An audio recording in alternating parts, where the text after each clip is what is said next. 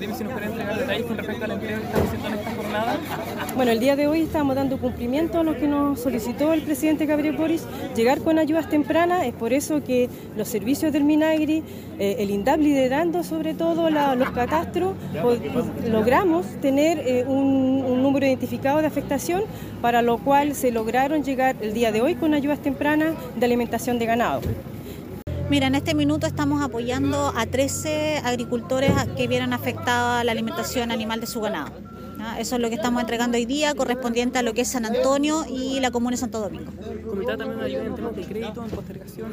Sí, eh, dentro de las ayudas tempranas también para todos aquellos agricultores eh, que tienen créditos vigentes con nosotros en, INDAP, se va a realizar una prórroga automática de sus créditos para que no se preocupen y, tengan plazo todavía a la recuperación.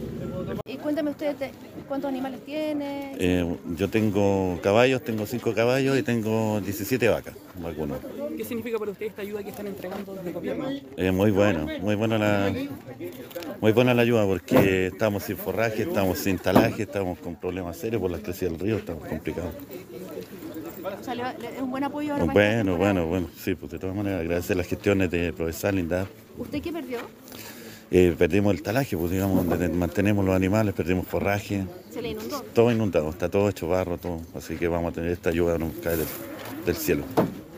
¿Qué significa para usted esta ayuda que entregan desde el gobierno? Bueno, eso es bueno porque resulta de que quedamos sin forraje y prácticamente el, costo es muy elevado, así que eh, para, nosotros eh, es súper bueno porque así la ayuda de INDAP y PRODESAC también, que nos han ido a entrevistar allá, eh, hemos podido tener esa ayuda para los animales.